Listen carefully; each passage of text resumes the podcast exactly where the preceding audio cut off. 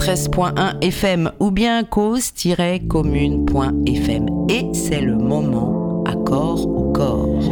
En mi pago hay un árbol que del olvido se llama,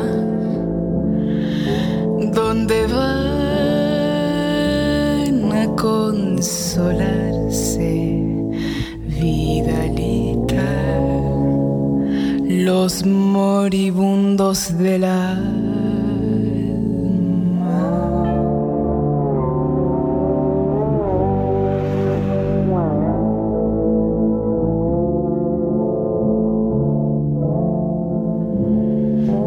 para no pensar en vos, en el árbol del olvido.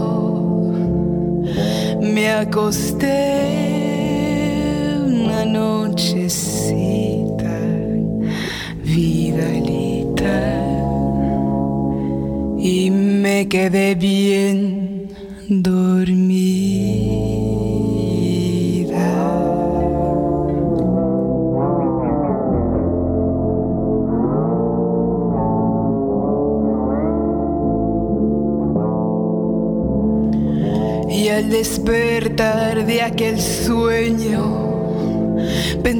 vos otra vez, pues me olvidé de olvidarte, vidalita. En cuantito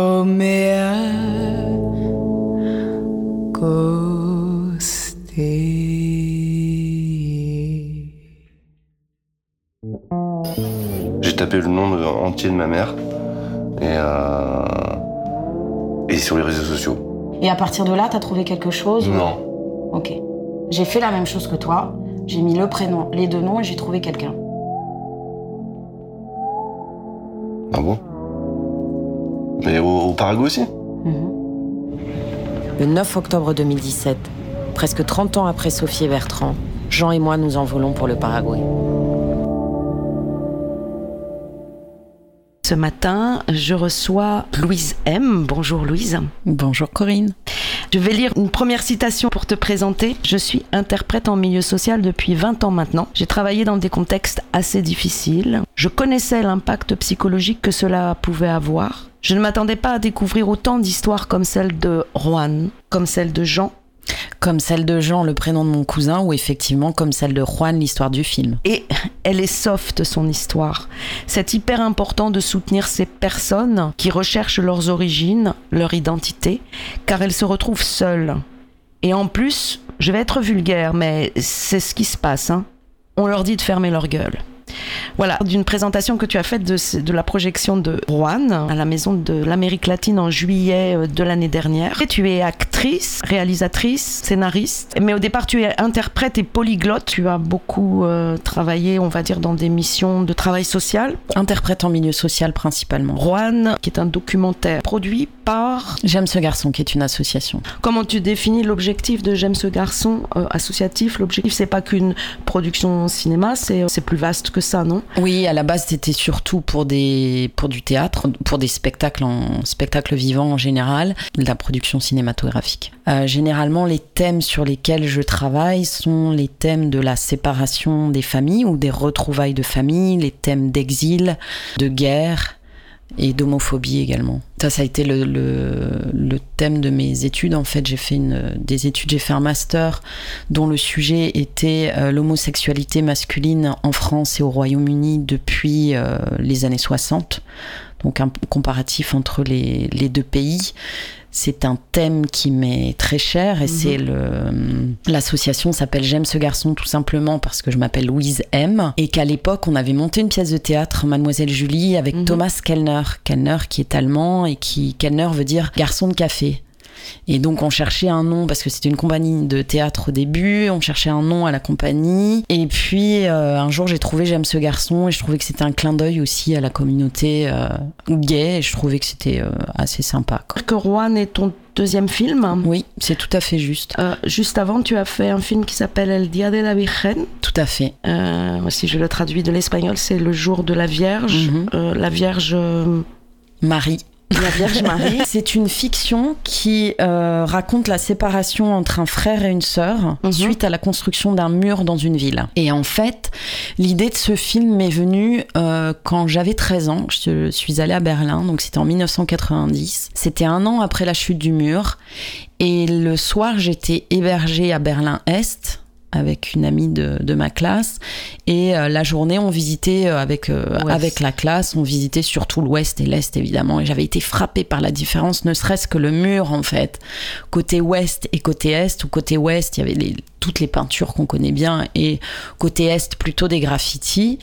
Et c'est toujours quelque chose qui m'a marqué et à peu près à la même époque, j'avais vu la photo, une photo qui, que j'ai encore en tête, qui pour moi était très violente, d'un cadavre. Et en fait, c'était un homme qui avait essayé de franchir le mur et qui avait été tué. J'ai beaucoup voyagé dans, dans différents pays qui ont connu euh, des séparations ou ce type de problématiques. Je suis allée, par exemple, euh, en Irlande, là où il y avait la démarcation, Mhm. euh, à Chypre. J'oublie d'autres pays, hein, et notamment en Palestine. Après Mhm. être allé en Israël, après c'est toujours délicat de savoir quel terme choisir, mais du coup on, on va parler d'Israël pour territoire 48 et Palestine pour la Cisjordanie et Gaza. Mhm. Euh, et en fait, avant de tourner Al Dia de la Virgen, je suis retournée en Palestine pour travailler le scénario et mon personnage, et puis pour faire lire à des, à des Palestiniens. Et je voulais absolument que ce soit une fiction Mhm. parce que je ne voulais pas qu'on me dise oui, tu prends parti politiquement, etc. Mon objectif dans ce film, c'était que le public se pose la question qu'est-ce que je ferais si j'étais à sa place? Qu'est-ce que je ferais si j'étais à la place de Sarah et que mon frère Georges se faisait buter en traversant le mur? Mhm. et du coup, j'ai choisi une situation qui n'existe pas, c'est-à-dire où les hispanophones sont majoritaires et les anglophones et francophones sont minoritaires. Donc Sarah fait partie de la euh, minorité francophone. Elle s'est mariée avec un hispano et c'est pour ça qu'elle se retrouve en zone hispanophone où elle est séparée de son frère qui est resté en zone francophone. Et en fait, cette séparation qui était assez brutale m'a été aussi inspirée par un Allemand que j'avais rencontré euh, en Jordanie et qui m'avait expliqué en fait ses souvenirs d'un seul coup. Il devait avoir à peu près mon âge, moi j'ai 46 ans aujourd'hui, et qui m'avait expliqué comme il s'était retrouvé séparé de sa famille du jour au lendemain, d'une partie de sa famille en fait. Et euh, je me souviens à Chypre aussi, les gens qui racontaient euh, la séparation et où, en fait toute ex-Yougoslavie et aussi tous ces conflits où des familles ont été séparées et ça, ça m'avait beaucoup marqué. Et j'étais allée moi plusieurs fois euh, en Israël. J'avais décidé de traverser le mur parce que je trouvais je n'avais pas trop d'idées du conflit, évidemment. Je savais qu'il y avait un conflit. Moi, j'avais une approche qui était, euh, comment dire, j'avais été très marquée par la, par la Shoah. J'ai retrouvé cette amie avec qui j'étais allée en Allemagne, justement, euh, une amie de, de collège, et qui m'avait dit, mais je on s'est retrouvés il y a deux ou trois ans. Elle m'a dit, mais c'est incroyable à l'époque ce que tu étais déjà marquée euh, Mhm. par la Shoah et ce qui était arrivé, euh, entre autres aux Juifs et puis à d'autres, à d'autres minorités. Et en fait, j'ai été très surprise du discours que j'entendais en Israël vis-à-vis des Palestiniens et je me suis dit je vais traverser la frontière Mhm. moi-même pour me faire ma propre idée. Quand je parle de la frontière, pardon, je parle du mur. J'ai traversé à Bethléem. Il me semble que c'était en 2002, en pleine deuxième intifada. Mhm. Et j'arrive à Bethléem. C'était journée de grève parce que la veille, un soldat israélien avait tué un Palestinien, donc tout était fermé. Et à ce moment-là, un guide vient me voir et me dit euh, Est-ce que vous avez besoin d'un guide? Je lui dis non, merci. Et après, je lui dis Si, si, s'il vous plaît. Enfin, je change d'avis parce qu'en fait, je me suis dit J'allais rencontrer personne. Donc, ce guide m'emmène sur un mont qui avait une valeur euh, religieuse ou historique, je ne sais plus trop. Et moi, j'étais plus, euh, j'étais plus dans, dans le rapport avec cette personne, dans l'échange avec cette personne pour essayer de comprendre ce qui se passe. Je lui avais demandé s'il pouvait m'amener dans un camp de réfugiés. Il était parti se renseigner. Il était revenu en me disant euh, non parce que je ne veux pas. Et ça, ça m'avait marqué. Il m'avait dit non parce que je ne veux pas que vous voyez les enfants jeter des pierres sur les soldats. Et je voulais pas, je voulais pas être la touriste euh, de guerre. Donc évidemment, je n'ai pas insisté. À l'époque, je travaillais à l'Office français de protection des réfugiés et des apatrides. J'étais euh, chargée d'instruire euh, les demandes d'asile principalement d'Asie et d'Afrique. Et du coup, je n'ai pas insisté. Je suis partie avec ce monsieur qui m'a emmené sur un mont et qui me racontait l'histoire de ce mont. mais moi, j'étais ailleurs, en fait. J'étais plus dans la, encore une fois, dans cette histoire de la violence d'avoir à traverser un mur, mmh. etc. Et je me souviens qu'à un moment, il m'a dit, personne n'entend nos voix. Et ça, c'est quelque chose qui m'est resté marqué. Et du coup, bah, des années après, ça a donné. Euh, donc, ça, c'était en 2002. Et en 2016, ça a donné le, jour de la Vierge, El Dia de la Virgen. Et je garde le titre en espagnol parce qu'en fait, Sarah est catholique. Et je trouvais ça important, en fait, parce que souvent, on lit des, des réactions euh, en les liant à certaines religions. Et pour moi, c'était, c'était pas ça, en fait. C'est pourquoi un être humain réagit comme ça Qu'est-ce qui fait que une personne va commencer à, agir d'une certaine manière et pas d'une autre? Et c'est souvent lié à son histoire personnelle. C'était la question que je me suis posée pendant tous mes voyages. Qu'est-ce que je ferais si ça m'arrivait? Si ça t'arrivait, quoi? Si ça m'arrivait d'être séparée de ma famille ou mhm. des gens que j'aime par un mur. de l'autre côté du mur. Bah, sans l'avoir choisi, en fait. Mhm. C'est-à-dire que tu te réveilles un matin et boum, on décide de construire un mur. Les gens réalisent pas forcément. Et puis après, le... c'est quand même le cas. Euh, en Palestine, il y a quand même des familles qui sont séparées, où c'est hyper compliqué de se retrouver, ou, qui ne se retrouvent pas. Enfin, c'est. Euh, et dans d'autres, dans d'autres pays. Et donc là, je spoil le film. À la fin, elle fait sauter le mur. Sarah fait sauter le mur. Donc c'est moi le personnage de Sarah. Et dans un festival, un jour, on m'a dit Mais est-ce que vous ne trouvez pas que vous faites la promotion du terrorisme? Et euh, j'ai répondu à cette personne que non, parce qu'il est bien précisé dans le film qu'elle évacue le checkpoint avant de le faire sauter. Mhm. et que personne n'est mort. Elle, on ne sait pas, hein, on ne sait pas dans le film, chacun interprète comme il veut. Ça, j'ai changé la fin après être allée en Palestine. Parce qu'au début, pour moi, elle se faisait sauter, elle faisait sauter tout le monde avec elle. Et en allant en Palestine, je me suis rendu compte que c'était pas en accord avec la réalité que moi j'avais découverte. Parce que beaucoup de Palestiniens avaient vécu des choses assez affreuses, beaucoup de discrimination et bien au-delà, hein, des, des, incarcérations euh, sans jugement, etc., etc., etc., des personnes qui avaient été euh, tuées dans les familles. Et je trouvais que leur réaction, euh, bah, c'était pas des gens qui avaient pris les armes pour les tuer. C'était, en tout cas, dans les personnes que, je ne dis pas que ça n'existe pas, mais en tout cas, dans les personnes que moi j'avais rencontrées, ce n'était pas ça. Du coup, ma réaction a été complètement différente et mon approche du scénario a été complètement différente. Hmm. Et c'est pour ça que j'ai changé la fin où elle fait sauter le mur uniquement, qui est le symbole en fait, et elle ne tue personne. Et ça, c'est effectivement suite à ce que j'ai vécu en Palestine que j'ai changé la fin de mon film avant de le tourner. J'ai vu que de toute façon, il avait été diffusé dans, dans beaucoup, beaucoup de pays. Ça a fait tout de suite penser à la frontière euh, nord-américaine et sud-américaine, à mhm. Tijuana, à, la réalité de ne plus pouvoir sortir ou, redescendre dans le sud euh, par rapport euh, au papier et aux sans-papiers d'Amérique du Nord. Et puis, évidemment, ça peut aussi faire penser à la Corée. Enfin, ça fait penser à l'immigration en général et au, blocage des courants migratoires actuels. Et pire, hein, ça fait penser aussi à la Méditerranée et parler de Chypre. Bref, ce qui est intéressant, c'est que justement, c'est très universel. Tout à fait. Tout à fait. Donc ce film, voilà, c'est le premier, il peut le voir en ligne. Tout à fait, il est disponible en ligne sur euh, la plateforme Vimeo, donc Vimeo On Demand. Il suffit de taper sur internet mon nom, Louise, H-E-E-M. Plus Vimeo, et vous avez accès à El Dia de la Virgen et à Juan également. Juan, c'est un très beau témoignage avec ton cousin, mhm. Jean. Euh, Jean a été adopté en Amérique latine par donc ton oncle et ta tante. Et ce documentaire filme et raconte le retour de Jean, ton cousin, au Paraguay, sur les traces de sa famille biologique et sur les traces de son histoire, celle d'une adoption qui a donc eu lieu 30 ans plus tôt, quand vous parvenez à, faire ce retour au pays. Donc il a été adopté en 1987 et, on est à peu près au moment du tournage en 2017, 30 ans après. Voilà. On ça s'est vraiment joué à quelques, quelques jours près pour, euh, pour y retourner aux mêmes dates que Sophie et Bertrand en fait, les parents adoptifs, donc mon oncle et ma tante avant d'entrer un peu dans le vif du sujet de mhm. pourquoi ce film, comment ce film, pour qui ce film, mhm. euh, en fait, dans le film, tu nous permets d'accompagner Jean, ton cousin, et aussi Adriana, la mère biologique qu'il retrouve, et toutes les personnes finalement que concerne cette quête de l'origine, ce retour aux racines. Et puis en fait, on, voit une espèce d'ultime montée et d'explosion d'une tension, ça, ça m'a beaucoup touché, que, que Jean découvre en même temps qu'il porte depuis toujours en lui. C'est une tension de cette hantise qu'il habite, parce que tu, nous, tu vas nous commenter tout à l'heure. Il ne sait pas s'il va vraiment rencontrer euh, Adriana, euh, sa mère biologique. Il prend vraiment conscience que cette tension existe depuis, depuis le début de sa vie, depuis l'origine de son histoire, qu'elle accepte de me revoir. En fait, c'est vraiment cette tension qui est au centre du film et au centre de la problématique de l'adoption internationale, mais surtout de l'accès aux origines, c'est-à-dire du droit de retrouver euh, sa famille, son pays, sa culture, ses origines en fait, dont on va parler. Donc ce me revoir signifie effectivement que non seulement la mère biologique, la famille d'origine, famille adoptive, hein, fassent ensemble le même pas pour sortir du silence, ça veut dire sortir de l'ignorance, sortir très souvent de la perte, du chagrin, du doute, c'est beaucoup de doutes et c'est beaucoup de douleurs qu'on s'est affligé pendant des années. On était peut-être même dans le déni de ça en fait. Et tout d'un coup, euh, c'est quand même un ensemble de personnes qui acceptent de voir et de montrer tout ce que cela a caché ou tout ce que cela cache encore. Tu as fait un remarquable travail dans ce documentaire euh, de réunir des faits et des témoignages qui reconstituent non pas un récit, une identité narrative, mais des récits que tu peux nous raconter pourquoi Pourquoi ce film, Louise? Pour Jean, pour moi, pour nous.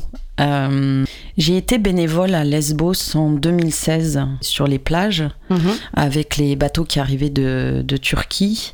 Et donc j'étais bénévole avec une asso où on faisait des maraudes en attendant les bateaux.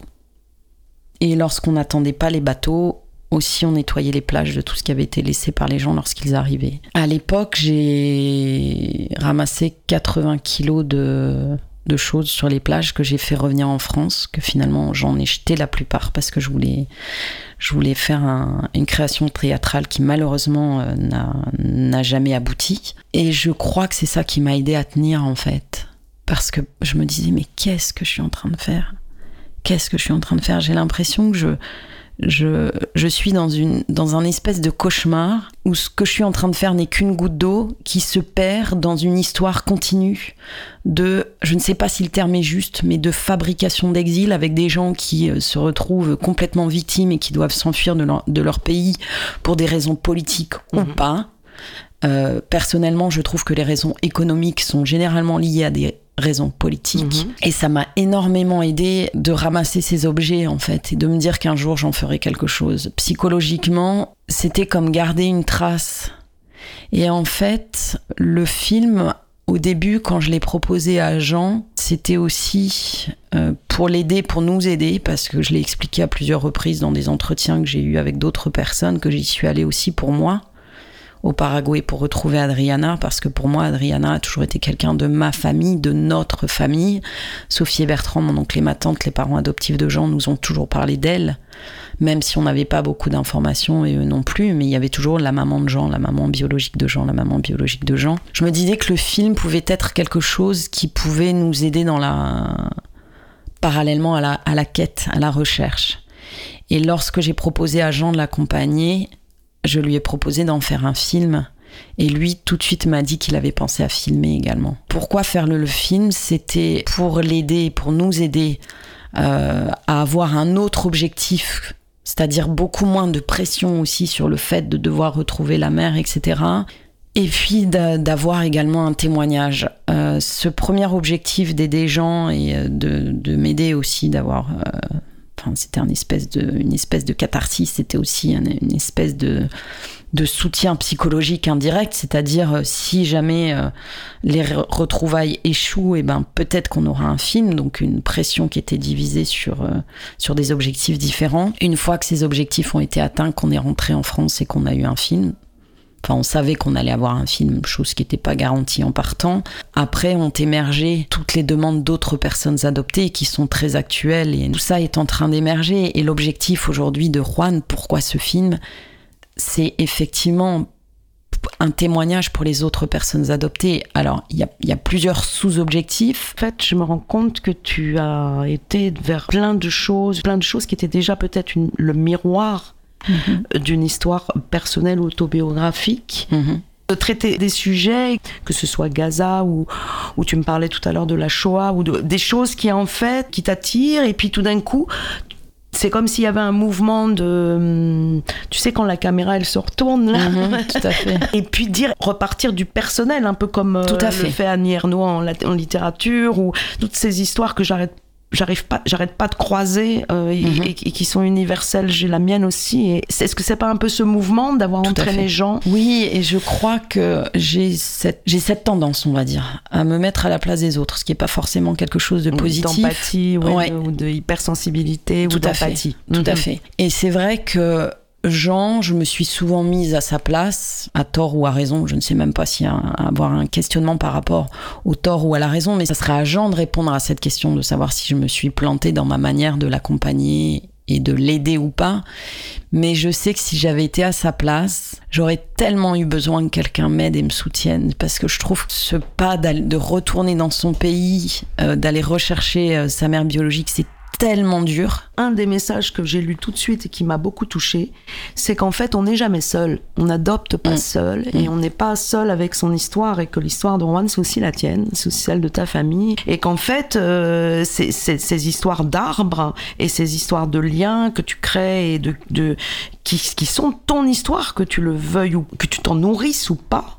Euh, voilà, elles vont aussi dans, dans les deux sens, l'arbre d'avant et puis l'arbre qui est en train de se, Mhm. se constituer. Et ça, je trouve que cette dimension-là, elle est dans ton film et que chacun est à sa place pour, je parlais de récit au pluriel tout à l'heure, parce que chacun a, a y trouvé une, une narration là, ou a y trouvé l'effort et le courage de revisiter les choses, de revoir les choses un petit peu différemment. Oui. Oui, et pour revenir aux, objectifs de par rapport aux autres personnes adoptées, je trouve que c'était important de partager le témoignage de Jean et son vécu, et notamment sa peur énorme que sa mère le rejette. Mhm. Et dans des échanges que j'ai eus avec des personnes adoptées, c'est souvent Cette angoisse-là. bah, cette angoisse que j'ai pu retrouver. Et du coup, je me dis bon bah le fait de montrer l'histoire de Jean, peut-être que peut-être que ça va rassurer. Je sais pas si ça va rassurer, mais certaines personnes, mais de se dire bon, je crois qu'il est important d'être préparé. Qu'il est important de ne pas y aller seul pour des raisons qui semblent évidentes. hein. Quand on ne sait pas ce qu'on va découvrir sur place, si on découvre une catastrophe, je pense que c'est quand même mieux d'être accompagné.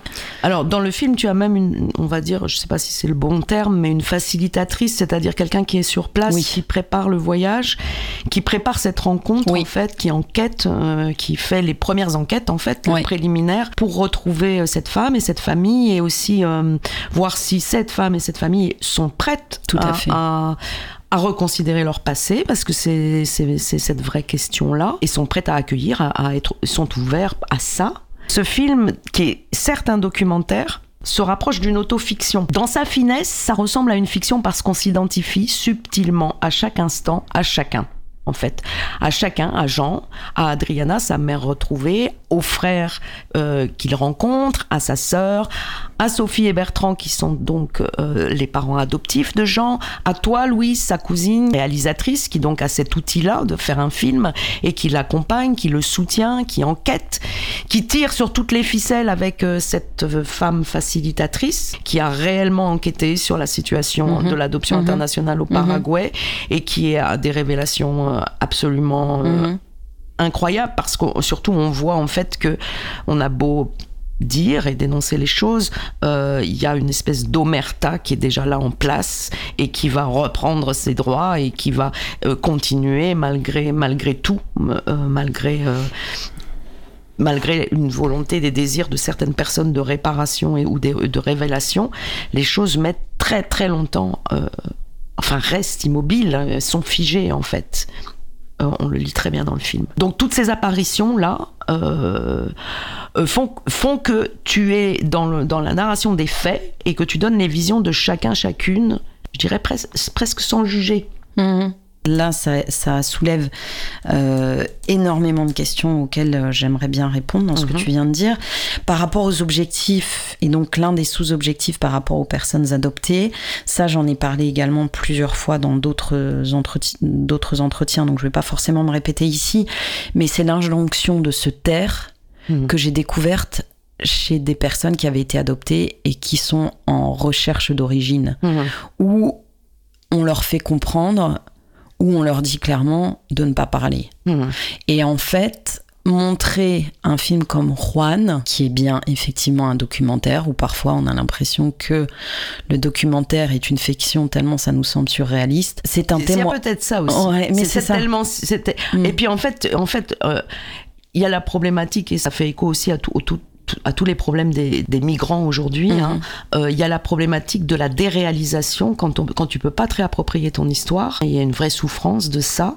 Et peut-être que c'est ça qui donne aussi euh, ce caractère fictif, alors que c'est un documentaire. hein. Et c'est réel et vous l'affirmez. Enfin, il y a aucun moment vous essayez de.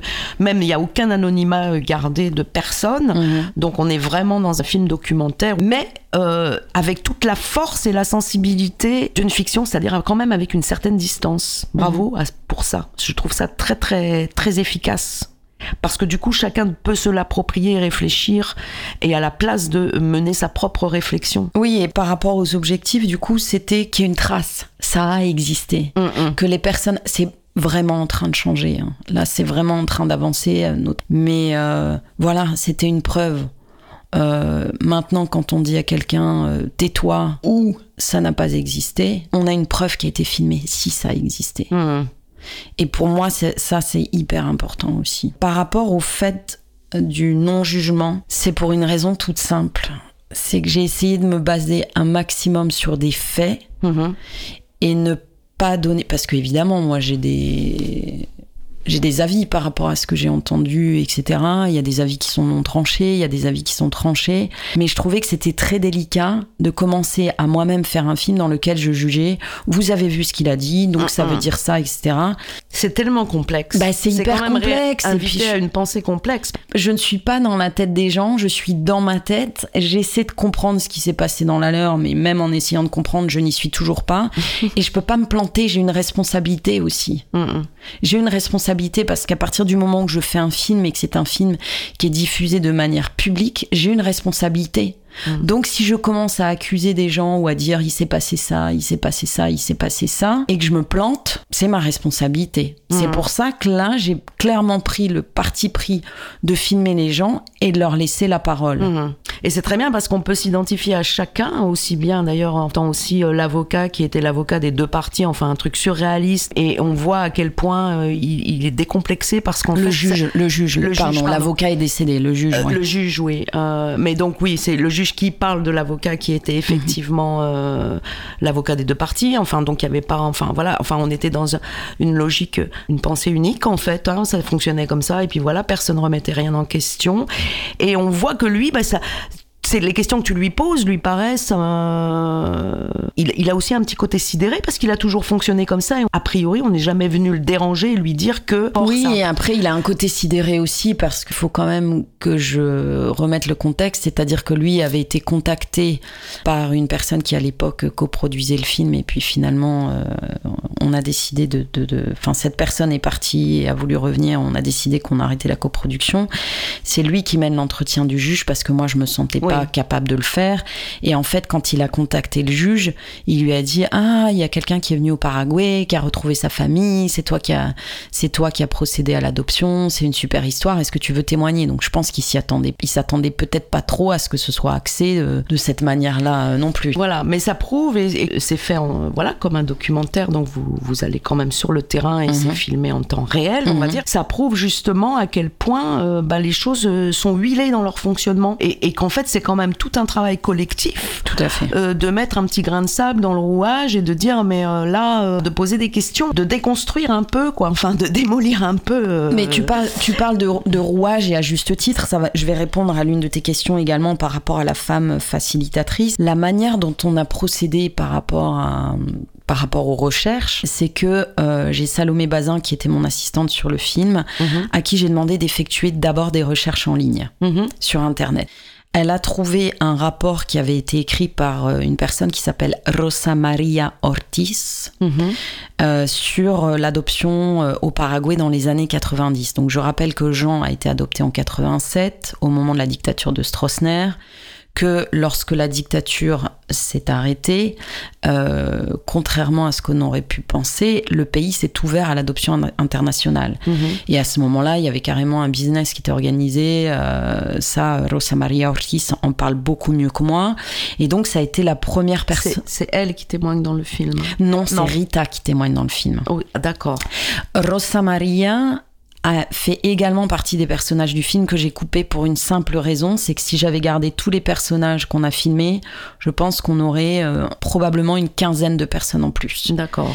Et du coup, ça aurait fait un film trop long, ça aurait fait un film où euh, les gens, les spectateurs auraient été probablement perdus parce que moi, je connais tous les personnages, donc j'arrive à me repérer. Mais quand vous avez un film, là, le film dure 71 minutes, on a déjà cinq personnages principaux et des personnages secondaires.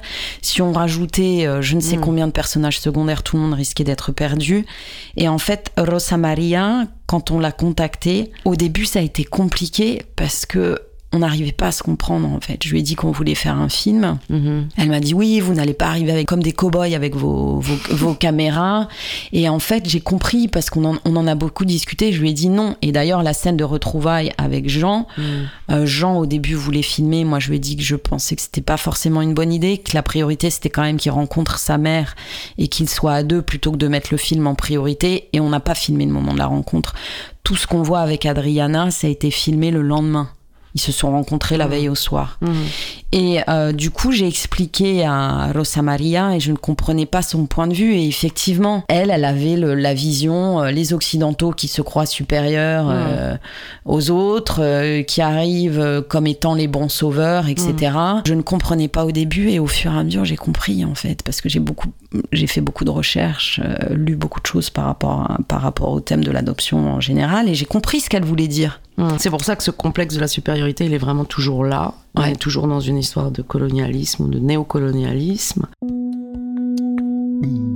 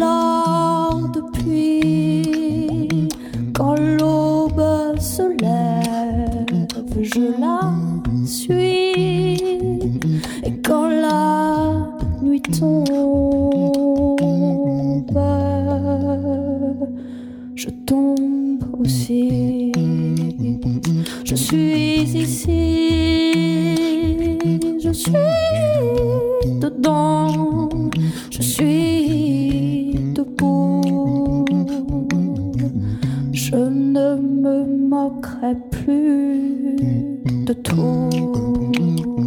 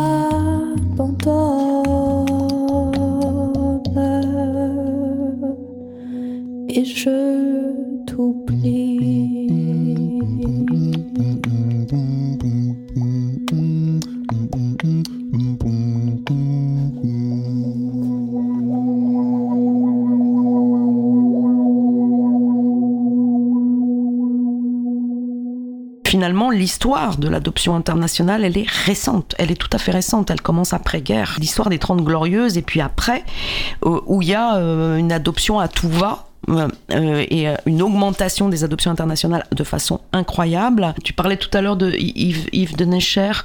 Je voulais juste lire en introduction générale la définition qu'il donne de l'adoption internationale qui montre bien que le cadre historique est assez récent. L'adoption internationale, dite aussi entre pays, inter-country adoption, peut être entendue comme un phénomène social transnational impliquant la migration d'un enfant vers le pays de son ou de ses adoptants dans le cadre d'une procédure juridique créant une filiation. C'est pourquoi certains juristes préfèrent l'appeler adoption des enfants étrangers. En France, une loi de 1923 institue l'adoption des mineurs français ou étrangers. Voilà, ça ne veut pas dire que c'était pas pratiqué avant, mais la loi, elle ne date que de 1923. Donc c'est un siècle d'histoire, pas plus. hein.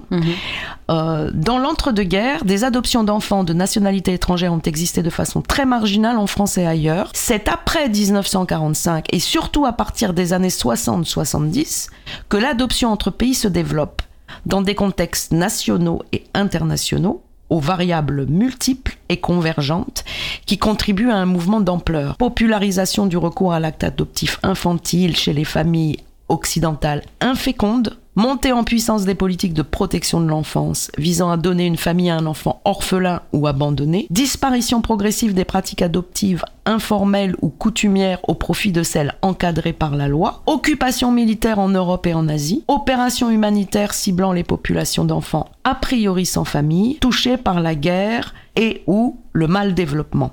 Voilà, ça c'est une définition scientifique historique que j'avais vraiment envie de lire parce que ça, ça donne une objectivité au sujet et en même temps ça en donne l'ampleur et en même temps ça en donne, euh, c'est pas comme ça depuis la nuit des temps, ça correspond à des politiques, des idéologies, des conflits, des situations, des contextes, euh, des systèmes. Euh, effectivement, quand tu parlais de colonisation ou néocolonisation, je comprends que certaines personnes ne, le- ne le voient pas euh, nécessairement comme ça, mais il y a quand même une question de base qui est est-ce qu'un enfant, parce qu'il est dans une famille riche, il va être heureux? C'est ça. Parce que moi, je l'ai entendu et encore dans un.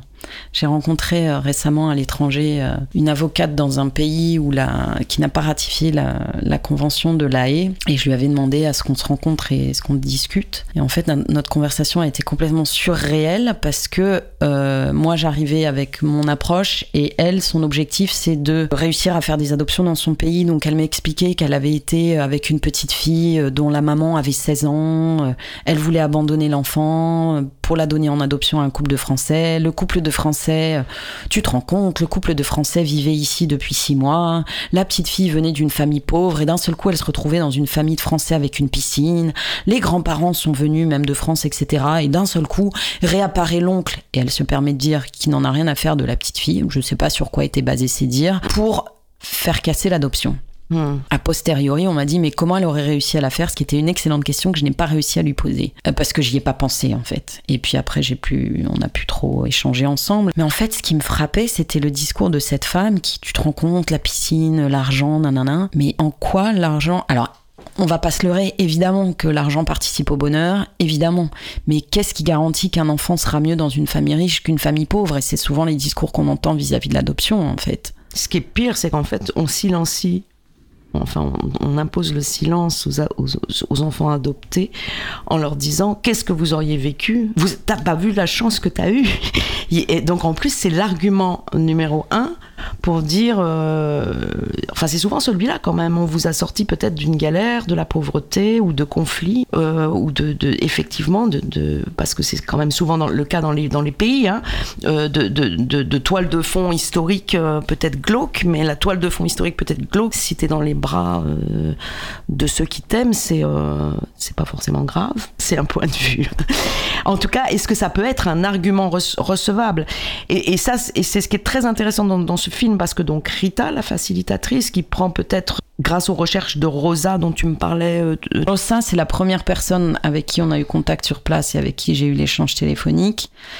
euh, et qui me, qui me disait vous n'allez pas faire les cowboys et, euh, Mhm. et je lui ai expliqué que non et, et on, et on s- finalement on s'était mise d'accord c'est comme ça que ça s'est passé moi je lui ai dit je savais où était la mère de Jean puisque je l'avais trouvée sur internet et Jean s'est souvenu après qu'il avait communiqué avec elle et qu'il avait complètement oublié en fait parce que sa mère avait vu son message et lui avait pas répondu et c'est ce qui se passe euh, chez beaucoup de personnes hein, quand il y a un choc psychologique zoup on oublie et c'est ce qui s'est passé dans le cas de Jean. Il a complètement oublié. Quand je lui en ai reparlé, même son, sa petite amie de l'époque euh, m'avait dit, mais oui, il avait pleuré, etc. Donc, il avait oublié. Et donc, quand j'ai recontacté Rosin et que je lui ai dit que je savais où était la mère de Jean et que je comptais aller dans son hôtel, évidemment avec l'accord de Jean. Tout ce qui a été fait a été fait en accord avec Jean. Il y a cette très belle idée que tu as eue de dire en fait il veut aussi euh, Voilà. connaître son pays et sa culture. Tu peux nous l'expliquer ça? Ouais, ouais, ouais. Ça c'est très beau je trouve. Lui a exprimé le fait qu'il était très important pour lui.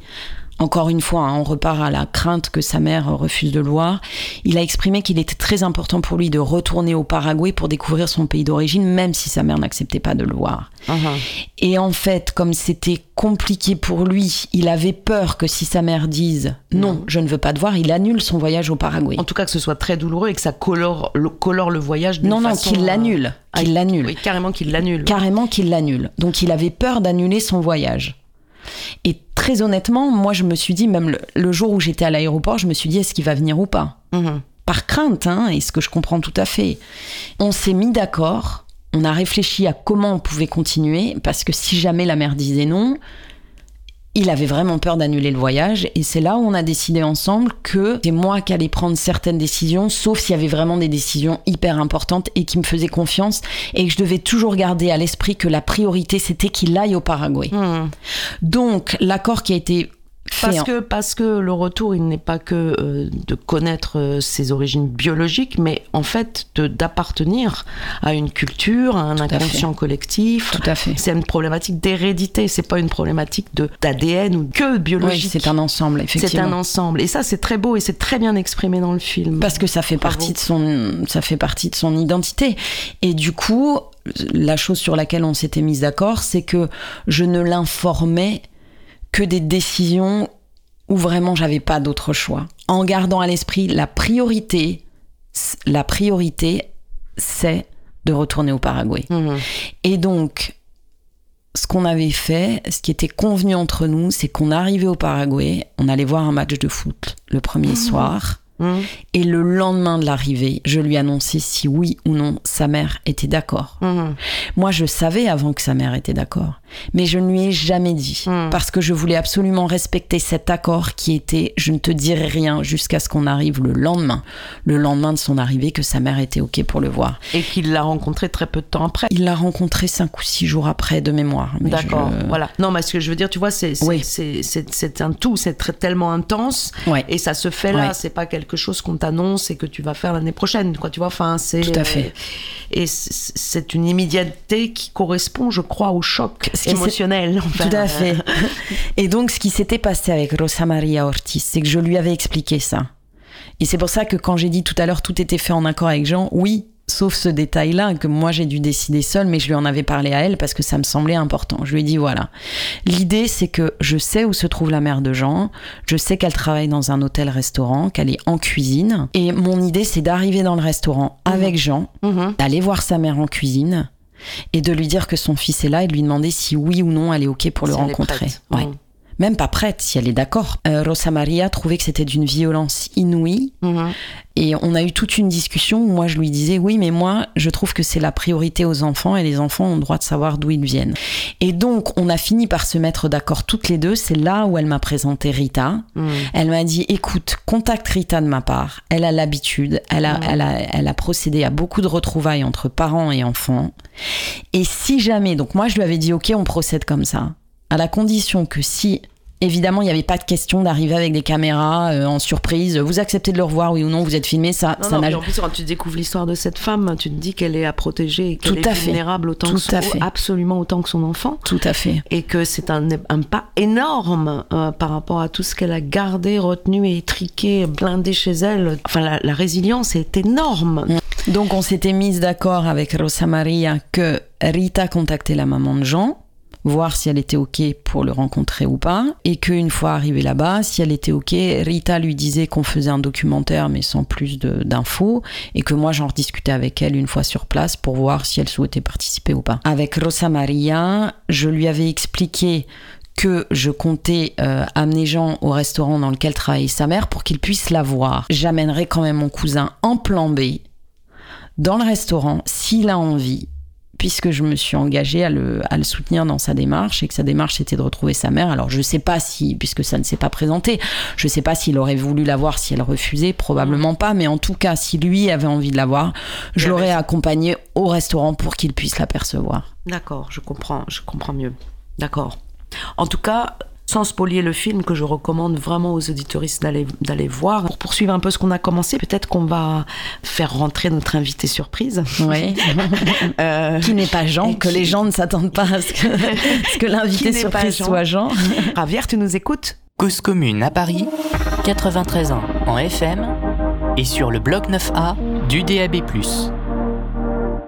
Javier, tu viens de fonder, enfin tu as fondé euh, une, une association qui est récente et qui s'appelle IAM, ce qui signifie Illegal Adoption Monde, et aussi Je suis. Est-ce que tu peux euh, présenter ton association? Alors, euh, IAM, qui est Illégal Adoption Monde, Mhm. c'est une association créée euh, le 14 juillet 2022.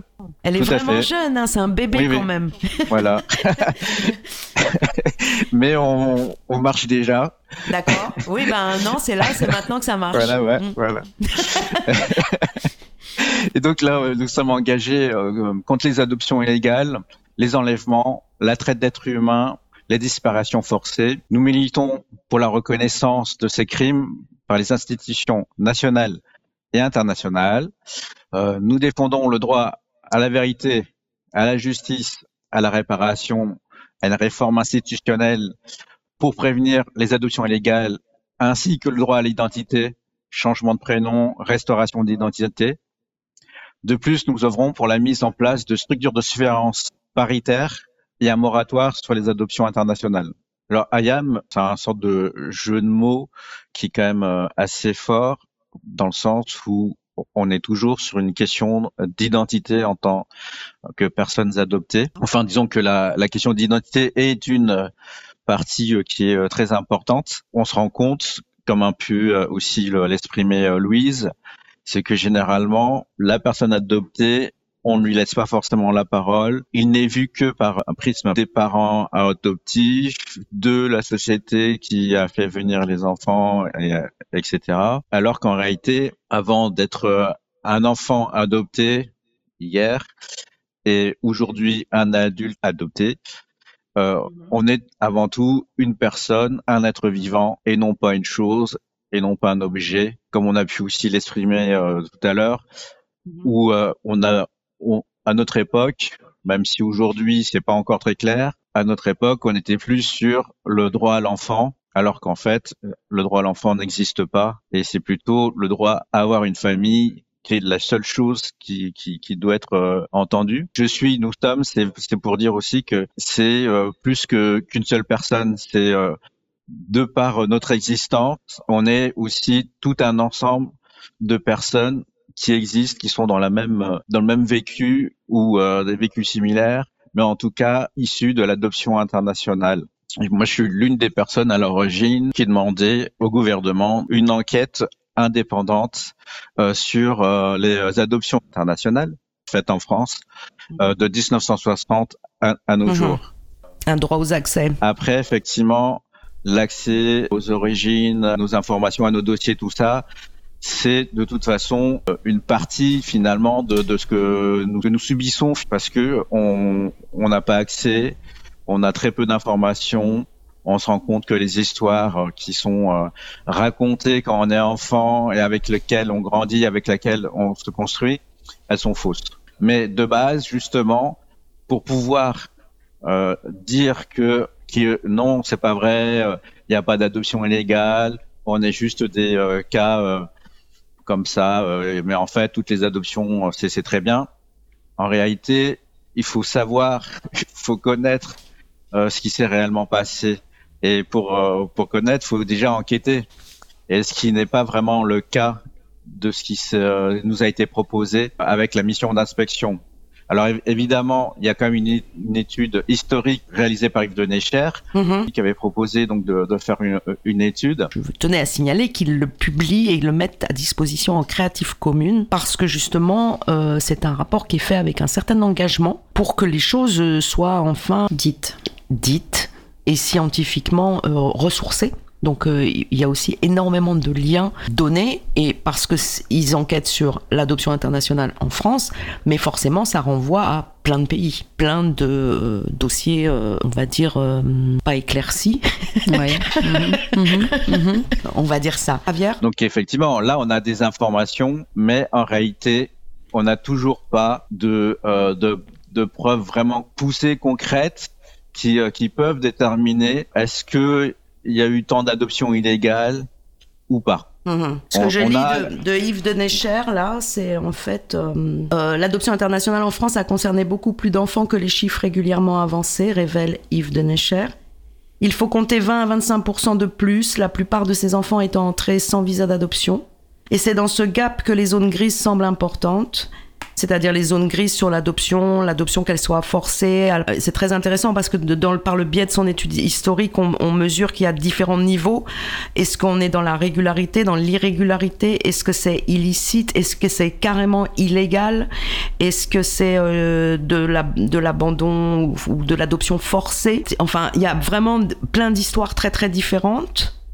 Non, Javier oui, oui, tout à fait. Nous, au niveau de l'association, on a des exemples euh, concrets parce que euh, les personnes concernées, euh, aucune n'a eu un visa long séjour à adoption mm-hmm. euh, pour rentrer. Mm-hmm. Donc euh, déjà, il y a un problème. Et ce que euh, justement mentionne Yves de Necher, c'est que beaucoup sont rentrés avec des visas, euh, visas étudiants, visas touristes, euh, visas euh, je ne sais comment, des fois peut-être sans, sans, sans, visa. Et c'est ça la problématique. On est pourtant ici et on, on, sait, on se rend compte que cette, cette belle histoire, elle n'est pas du tout claire. Mmh. Et, et, pour certaines histoires, on sait très bien qu'elle qu'elle n'est pas claire du tout. Pour mon cas, euh, moi je suis une personne qui a été avec mon frère euh, enlevée pour, euh, pour l'adoption. Donc en, en, réalité, nous, on est dans un système de traite d'êtres humains, d'enlèvement pour l'adoption. Mhm. Et euh, nous avons porté plainte avec mon frère le 17 novembre 2022. Et aussi, nous avons porté plainte le 11 octobre 2022 au Guatemala. Donc, mhm. on a fait les deux plaintes. Mhm. Là, on a, nous, euh, des, cas concrets et d'autres personnes sont dans, dans, le même cas que, que moi et l'association, c'est ça, on est en train de d'essayer de démontrer que les, la belle histoire eh ben, elle est peut-être pas si belle que ça. Javier, juste pour finir avec euh, cette étude donc d'Yves de Necher et de Fabio Macedo. C'est une citation de Fabio Macedo euh, qui va un peu dans le sens de ce que tu viens de dire. Hein, donc c'est pour complémenter. Si beaucoup d'adoptions se sont faites dans les règles, les archives montrent que les signalements de pratiques illicites pour des faits graves allant jusqu'à des délits, allant jusqu'à des crimes, sont très nombreux, récurrents et qu'il touche un grand nombre de pays et de nombreux intermédiaires. Ça, c'est ce que constate Fabio Macedo, c'est un peu leur, euh, leur conclusion, où ils disent qu'ils ont fait ce travail vraiment pour s'engager à ce qu'enfin il y ait des enquêtes. Il y, a, aussi une grande mission, et je pense que c'est celle d'IAM aussi, d'obliger de, d'obliger les États à assumer le fait qu'ils sont quand même euh, responsables de euh, ces dossiers-là et de, de comment est entré un enfant sur le territoire, non? Et qu'ils doivent répondre des origines des enfants qui rentrent sur leur territoire n'est-ce pas? Euh, Tout à fait. En réalité, on se rend compte que euh, notre présence, normalement, elle aurait été impossible. Elle devait ne pas pouvoir se réaliser. Et pourtant, nous sommes là. Ça veut dire que sans enquête, en réalité, on parle dans, dans le vide. Dans le vide. C'est pour Voilà. ça que cette étude historique dont on vient de parler, elle est fondamentale, quoi. Elle est très intéressante et surtout, je pense qu'il est, il faut noter parce que euh, tout le monde se. Alors, je remets pas en question euh, l'étude historique, bien sûr, Mhm. mais on a quand même euh, Yves de Necher qui n'est pas nouveau dans, dans, Mhm. dans le travail qu'il fait par rapport à l'adoption internationale. Mhm. Il avait déjà euh, euh, écrit un livre en 2011 qui était euh, Des enfants venus de loin. Mhm. Donc, dans ce livre, on apprend déjà en réalité qu'il y a des dérives dans l'adoption. Mhm. Et donc ça, c'était en 2011. Mhm. Et aujourd'hui, on est en 2023 On en et on commence à, à- et des fois, on a l'impression que c'est qu'aujourd'hui qu'on qu'on apprend finalement tout ce que raconte Yves de Necher dans sa, son étude. Mhm. Donc effectivement, son étude va beaucoup plus loin, va beaucoup plus large. C'est hyper intéressant. Mais on oublie que en réalité, ça fait des années qu'on en parle. Encore Yves de Necher avait écrit un livre sur le babylift. Et le babylift, c'est quand même au-delà de- d'une opération euh, humanitaire euh, euh, comme ça a été présenté, euh, on se rend compte qu'il y a beaucoup de zones d'ombre et qu'on a aussi des acteurs français qui ont participé à euh, ce pillage euh, d'enfants, parce qu'on se rend compte que les enfants n'étaient pas euh, tous orphelins, euh, loin de là. Mhm. On se rend compte que ces mêmes acteurs qui euh, déjà en, en 75, donc c'est pas, pas, aujourd'hui, euh, on les retrouve euh, dans des dossiers justement où on, on remet en question la légalité des adoptions. Et ça veut dire que ça fait des années que l'on connaît des pratiques et que pourtant rien n'a été fait et même qu'on a permis à ces personnes de faire des De associations continuer. et de d'être agréées et de faire ces adoptions. Voilà. C'est-à-dire que même si les, des faits sont avérés, reconnus, euh, éclatent, des scandales éclatent, il y a peut-être, euh, voilà, ça, mais il y a impunité assez rapidement. Et Bah, ça continue. C'est très curieux parce que euh, et ça euh, on, on l'a euh, vraiment dans dans le livre et c'est publié. On a quand même une personne, je dirais peut-être pas son nom ici, même si c'est publié dans le livre, qui à, à qui le Quai d'Orsay avait demandé justement de détruire des dossiers concernant les, les enfants venant du Vietnam, parce que Babylift c'est le Vietnam, Mhm. pour justement éviter euh, que ça te fasse euh, trop de bruit parce que effectivement beaucoup de personnes s'étaient un petit peu euh, bah, révoltées sur sur le fait que cette euh, apparence humanitaire était surtout du pillage. Donc on, ça on le sait, Mhm. ça a été euh, historiquement euh, noté, sourcé, et pourtant ben, cette même personne, elle a fait, elle a créé une, une, une OAA, elle a continué à faire des adoptions et actuellement euh, cette OAA est aussi remise en, en question par rapport à des euh, adoptions illégales. Donc c'est ça en, en- fait la problématique euh, ici en France, c'est que on sait déjà des choses depuis très longtemps, mais rien ne bouge. Mhm. Et comme euh, tu disais par rapport justement aux traités, et c'est ça qui est aussi qui est inquiétant, les traités, la France a signé, ratifié des règles très simples et assez strictes sur ce qui euh, est, ce qui est normalement bon de faire, et pourtant, aujourd'hui, nous sommes toujours en tant que personnes adoptées à demander qu'on respecte le droit et on n'est pas vraiment entendu. D'ailleurs, À quand on en donné- parle souvent, l'opinion publique, enfin les gens disent, mais pourtant il y a la Convention de la haie, pourtant euh, il y, a, il y eu des progressions là-dessus. Mhm. Et puis en fait, on s'aperçoit que ça donne bonne conscience et que c'est peut-être qu'un cache-misère parce que c'est pas réellement appliqué. Parce que c'est très clair, hein, j'invite d'ailleurs les auditoristes à aller lire ces textes qui sont très clairs sur les droits de l'enfant et la Convention de la haie et tous les aménagements et toutes les précisions qui, qui, qui sont données. Il y a un cadre vraiment précis. Ça fait du bien de voir que justement, c'est pas laissé euh, au chaos d'un système marchand ou d'un système économique ou, ou de rapport. Enfin, c'est cadré. Et puis, on a fait ça, donc on a bonne conscience. Ça, ça existe à l'ONU. Et puis, euh, qu'est-ce qui se passe dans les faits réels?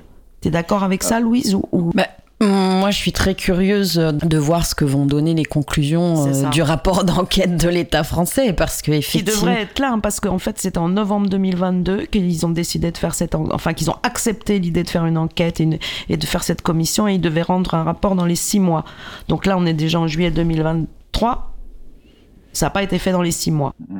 Non, et Javier, Javier expose des faits quand ils disent que Skiv avait déjà écrit auparavant, avant, le, Mhm. avant cette enquête, ce sont des faits. Mhm. Et effectivement, où est-ce que dans les faits, euh, il y a vraiment une, une décision euh, politique euh, Mhm. d'accompagner les personnes dans leur recherche d'origine? Je voulais préciser, euh, effectivement, là, on ne nous, a- on nous avons pas obtenu une, en- une enquête, et encore moins indépendante. C'est une mission d'inspection Mhm. euh, où il y a des enquêteurs de chaque euh, ministère et qui finalement vont enquêter sur leur propre euh, action d'une certaine façon. Donc Mhm. euh, là, on est assez jugé parti. Mhm. Donc pour faire le parallèle avec d'autres pays, on a la Norvège qui, elle, va lancer une enquête sur les adoptions internationales illégales sur une durée de deux ans. Elle va, elle va la faire sur l'ensemble des pays avec lesquels la Norvège a coopéré.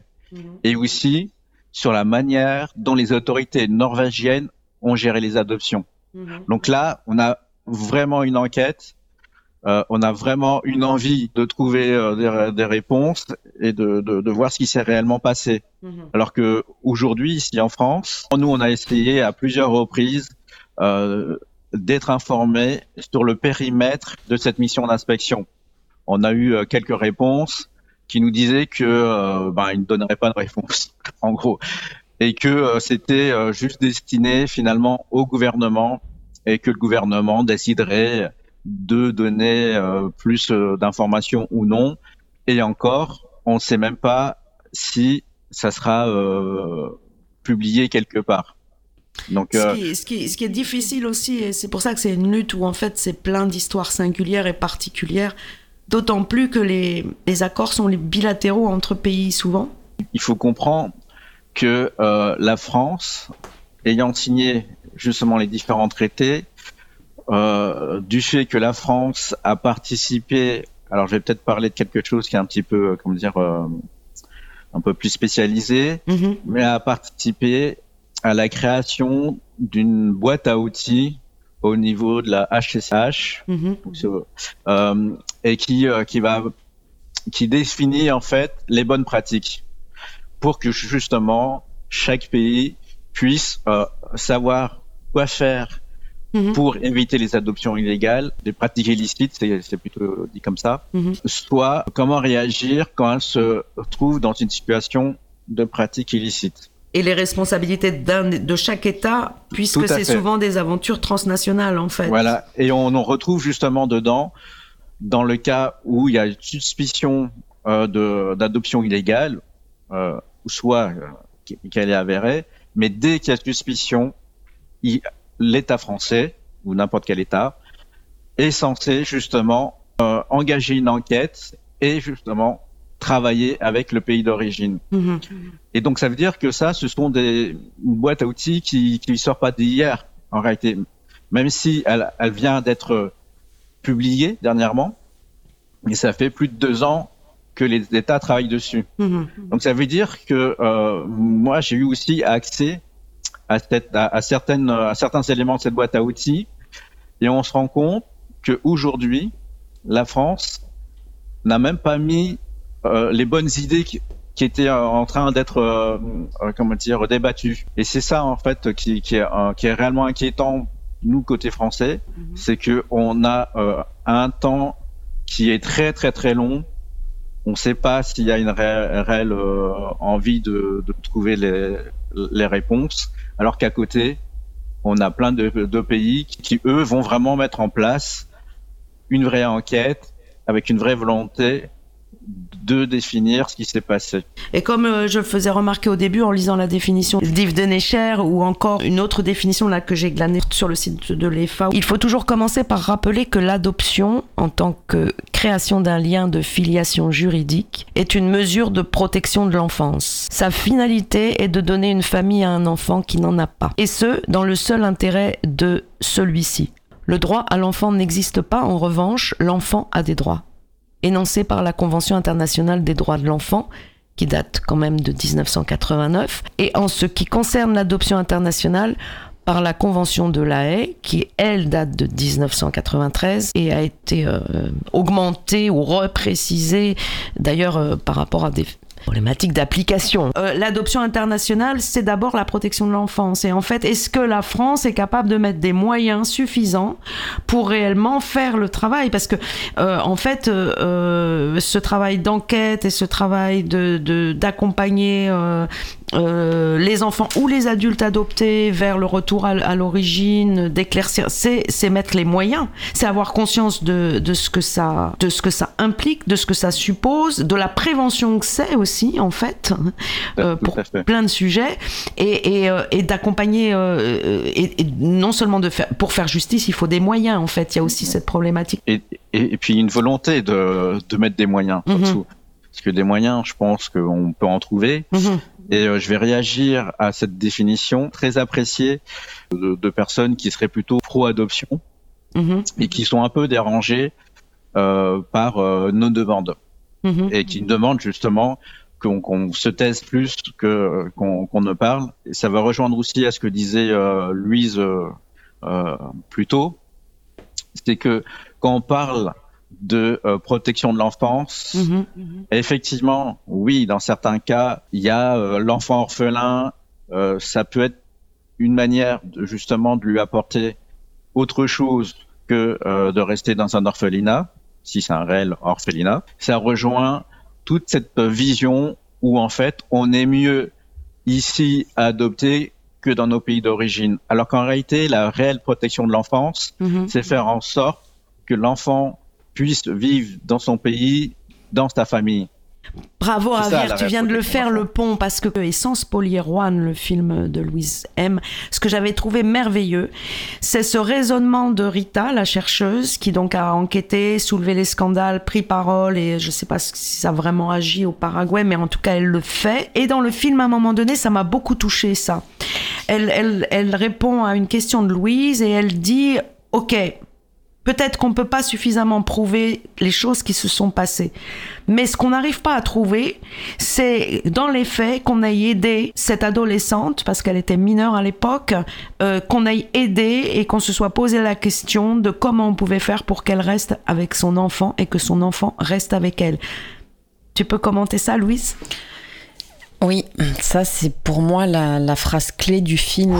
euh, C'est terrible. Oui, où Rita dit et si elle avait menti Parce que c'est vrai que certaines personnes peuvent penser que qu'Adriana a menti. Et si elle avait menti, qu'ont fait les adultes autour d'elle pour la soutenir et pour lui dire non, c'est ton enfant, garde-le, on va t'aider euh, à l'élever. Et en fait, c'est vrai, c'est ça toute la toute la problématique et c'est bien ce que ce que Rosa Maria m'avait fait comprendre au début, c'est que on a plutôt euh, influencé les femmes et dans certains cas, on leur a pris leurs enfants pour les mettre à l'adoption. Et il n'y avait pas de soutien pour que les enfants puissent euh, rester dans leur, euh, dans leur famille biologique. Car finalement, la meilleure protection d'un enfant, c'est de, de, de, de le laisser dans un environnement où il puisse euh, être élevé euh, dans l'amour et que quand il y a un arrachement à la base, quand la famille biologique n'a pas choisi de laisser l'enfant, ça commence déjà de manière très compliquée euh, quand on parle de protection. Mhm. Et puis c'est surtout que là, on voit une confiscation, donc non seulement d'un enfant qu'on dépersonnalise, enfin qui, dev- qui devient un objet, un bien, euh, quelque chose comme ça, mais, mais surtout on voit aussi la confiscation de la dignité humaine, c'est-à-dire qu'on n'aide pas cette adolescente à réellement euh, mesurer à quel point euh, elle est, elle a de l'amour à donner et elle est, enfin, et elle est capable. C'est là où on voit que c'est vraiment un système et sur fond, comme tu disais tout à l'heure, fond politique ou économique. hein. C'est idéologique, mais euh, sur, Oui, sans- oui. souvent. Je tiens, je tiens quand même à, à rajouter par rapport à ce que je viens de dire que, évidemment, un enfant qui est en difficulté et qui est en danger dans une famille biologique, je n'ai à aucun moment dit qu'il fallait maintenir l'enfant Mhm. dans la famille à tout prix. C'est pas ça que je veux Non, dire. non. hein. Non, non, mais je précise Oui, oui, t'as parce raison. que parce que parfois je dis des choses et puis je me rends compte qu'elles sont interprétées par d'autres personnes qui interprètent ce que j'ai dit. Donc je préfère être claire le plus possible. Euh, l'idée c'est on ne garde pas un enfant à tout prix dans sa famille. Mhm. Par contre, l'idée c'est qu'on enf- on protège un enfant à tout prix. Et parfois la protection ça passe par une aide à la famille biologique pour qu'elle puisse garder l'enfant avec elle pour éviter des traumas de séparation inutiles. Tout à fait. Mais c'est vrai que je pense que si on regardait les chiffres historiques, euh, Louise, on verrait certainement qu'on on éloigne thérapeutiquement beaucoup plus des enfants dans des familles euh, qui sont en manque de ressources économiques que dans des familles riches où il y a également beaucoup d'enfants en souffrance. Il y a une raison qui est très très simple. Vous allez enlever, euh, vous allez enlever un enfant dans une famille pauvre Mm. et vous allez enlever un enfant dans une famille riche. Qui a les moyens de se défendre? Mm. Payer des avocats, ça. euh, etc. Mm. Donc c'est aussi pour ça que ça arrive beaucoup plus dans des Mm. dans des familles qui n'ont pas de moyens euh, financiers, euh, où, il y a, où il peut y avoir des pressions, etc., qui sont, qui sont exercées.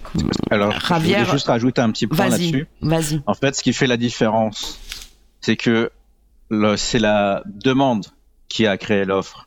Et ça, il faut jamais l'oublier. Mhm. Alors qu'on nous présente plutôt comme une masse d'enfants qui seraient euh, disponibles Mhm. de base et que euh, on va dire on a les euh, gentils euh, adoptants qui euh, qui vont euh, sauver ces pauvres petits enfants alors que c'est pas du tout vrai c'est justement parce qu'il y a une demande très forte de personnes qui, qui souhaitent absolument avoir un enfant et quand je dis souhaite c'est gentil en réalité c'est ça qui a commencé à créer euh, tout le business pour obtenir finalement euh, des enfants pour répondre à la demande. de certains mots peut-être sociaux alors à ce moment-là, c'est-à-dire par euh, déjà une perte de fécondité qui est réelle hein, dans les pays Alors- du Nord Alors, et dû à, à multifactoriel, hein, c'est-à-dire euh, on est aussi dans, dans, dans, dans une problématique de, de santé. Déjà au fait qu'on a des enfants de plus en plus tard, peut-être, ou enfin. ça c'est important que tu dises euh, que tu parles finalement de, de perte de fécondité mhm. euh, parce que et là je, je n'engage que, que ma parole parce que ça fait des, des années que je que je- je- j'exprime un peu cette idée quand quand moi j'ai un peu remis un, un peu mon adoption en, en, en question euh, très très très très tôt très très jeune en réalité je n'oublie pas non plus le fait que les personnes étaient euh, stériles. Et je sais que justement, c'est euh, quelque chose euh, qui peut être euh, très dramatique, une grosse souffrance. Et on se rend compte que au lieu de se préoccuper de cette souffrance, de cette personne qui, qui justement sont en- en détresse, on va plutôt choisir un palliatif. On va pas du tout soigner disons la problématique de base, mais plutôt on va mettre un pansement en faisant encore plus de mal, parce que nous, nous sommes pas des objets, nous sommes pas là pour pallier un manque, et on, on, a déjà une histoire, et du jour au lendemain, on peut pas être juste l'enfant que les personnes désirent et qui n'avaient pas eu eux-mêmes biologiquement, naturellement. Mais ça, l'enfant sauveur, c'est pas qu'une problématique euh, même d'un- d'enfant adopté, hein, mais c'est très très intéressant ça. Et effectivement, c'est une charge euh, très très lourde. c'est une chose qui est impor- importante parce que au niveau de l'association, nous, euh, on parle de justice transitionnelle. C'est bien pour exprimer que la justice transitionnelle comprend aussi toutes les parties et que le but, on est là pour finalement trouver une solution qui va apaiser Mhm. pour tout le monde, qui va apporter la paix. Mhm. On n'est pas simplement pour dire euh, c'est pas bien, les choses sont mal, les, ces, ces personnes-là sont mauvaises. Bien sûr que nous, on va exprimer les responsabilités euh, de chacun, comme on peut exprimer sur le fait que les personnes adoptantes qui vont euh, là essentiellement par exemple pour les adoptions individuelles qui ont été euh, interdites seulement euh, l'année dernière fou. alors que euh, ça, ne, ça ne respecte pas la convention de l'AE, eh ben ces personnes-là, elles ont fait un choix de dire pour différentes raisons et souvent c'est parce que soit elles n'avaient pas d'agrément pour avoir un enfant euh, ici euh, en France, soit que c'était trop long, et donc il y avait plein plein plein de raisons, parce que justement il y avait une protection de l'enfance qui existait en France, donc elles ont fait le choix d'aller dans des pays où c'était plus rapide, Mhm. où c'était plus facile, où il n'y avait pas de législation, etc., etc.